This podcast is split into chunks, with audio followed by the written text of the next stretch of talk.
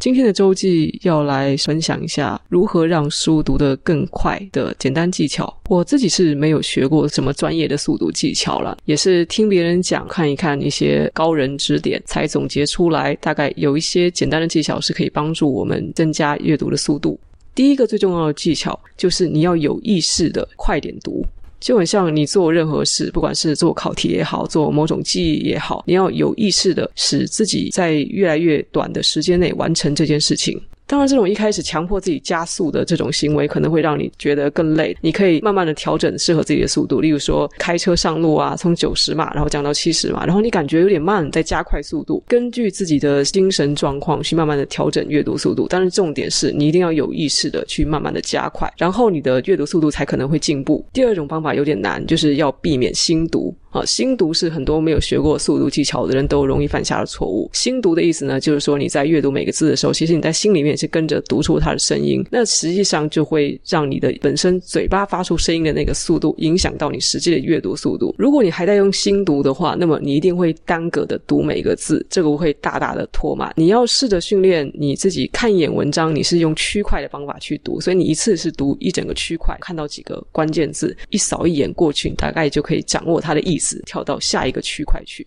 心读通常是很难克服的，所以补习班老师也会建议你，如果想要克服心读的话，你最好需要受过专业训练。不过至少先意识到这个问题，或多或少可以对自己有帮助。第三个方法跟第二种方法有一点点矛盾，叫做用手指帮助阅读。这什么意思呢？因为既然心读是因为会让有些人耽搁耽搁的阅读每个字，而使得速度拖慢的话，那如果你可以用手指快速的划过每个字，就等于说你是强迫让自己的眼睛是跟着手指动的话，对于某些人来说，这也是可以加快阅读速度的。切记，就是你的手指决定你的阅读速度，而不是其他东西。所以你一旦确定了某种速度呢，你就坚持下去，坚持跟着你的手指跑。第四种方法叫做第三自定律。那你要做的事是干嘛呢？你从每行的第三个字开始阅读，然后在每行倒数第三个字结束阅读。为什么？因为通常来讲，这个第一二个字或者最后几个字都不是关键字，所以你自己主动的去略过几个字，你就会发现，你用眼睛的余光，你就可以看到你想要得到的资讯。一样的时间，你处理的是比较少的文字资讯，一定程度上就可以增加自己的阅读速度。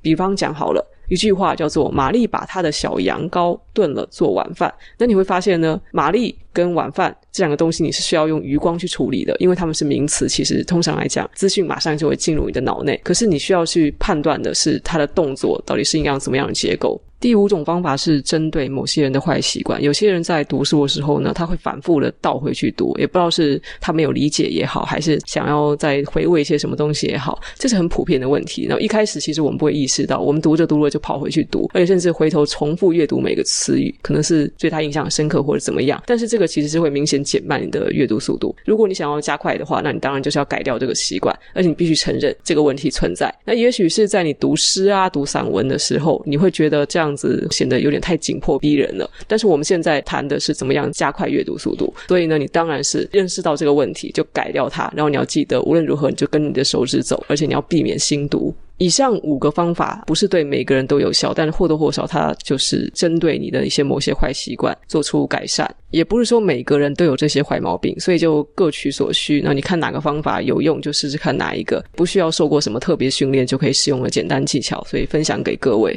那我自己个人觉得最有用的方法，应该还是第一个，你必须要有意识的要加快自己的速度。那我再来就是，不管怎么样，你读书读得多了，你就容易掌握作者想要表达的文意，对文字的敏感度更高，自然而然读书的速度是一定会变快的。这我一定要强调哦，并不是读书读得多、读得快就真的表示你能吸收。其实书呢，最重点还是你要选到一本好书，然后精读它，这样子可能对自己更有帮助。喜欢我的 Podcast，可以在 Apple Podcast 或是 Spotify 或是 First Story 给我个五星评价或是留言，谢谢你。